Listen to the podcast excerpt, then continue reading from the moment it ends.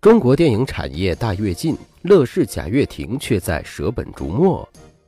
中国在二零一五年成为全球票房增长最快的地区，而以电影业和网络视频起家的乐视，却在离这片热土越来越远。贾跃亭究竟在做什么？四月，贾跃亭在北京车展上展示乐视的一款电动无人驾驶概念车。当他在语音指令下停妥后，贾跃亭热泪盈眶。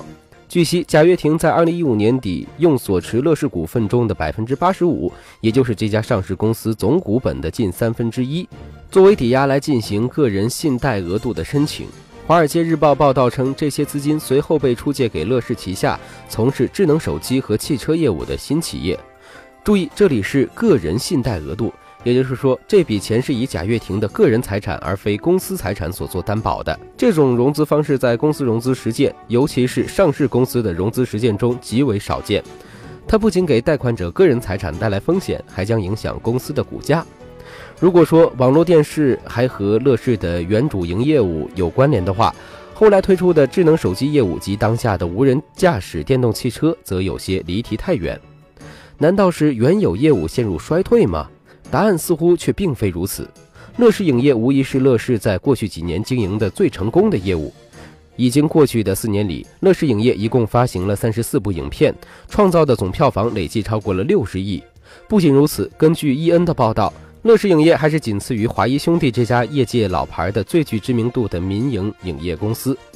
原本准备独立上市的乐视影业将会注入乐视网，也成了乐视的股票自去年十二月份以来暂停交易的原因。从行业的大视角来看，中国电影业也蒸蒸日上。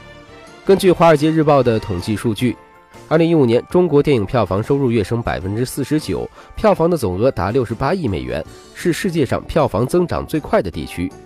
除去票房收入指标，电影产业的蓬勃发展还可以从新增荧幕和资本投资上窥得一斑。《华尔街日报》数据显示，二零一五年中国平均每天新增二十二块荧幕。二零零五年，仅有五家专注于电影投资的私募股权基金成立，而到了二零一五年，这一数字增加到了一百六十六家。那么，作为在增长如此迅速的行业中的领先者，乐视为什么要舍本逐末呢？苹果公司以及 LG 电子等在内的智能手机生产商近年来公布的疲软的业绩报告，可能预示长达十年的智能手机繁荣期即将结束。而无人驾驶汽车和电动汽车产业本身也处于不确定性相当大的区间内。乐视的理由可能在于两个字：生态。也就是说，乐视将利用乐视视频、乐视 TV 和乐视手机作为一种渠道，来将线上的流量引入线下，也就是到影院中去。乐视与大地影院 C J V 的合作模式，也就是基于这种思维。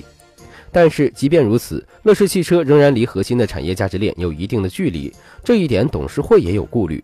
乐视投资无人汽车难以得到董事会的认可，也是贾跃亭以个人资产融资的一大原因。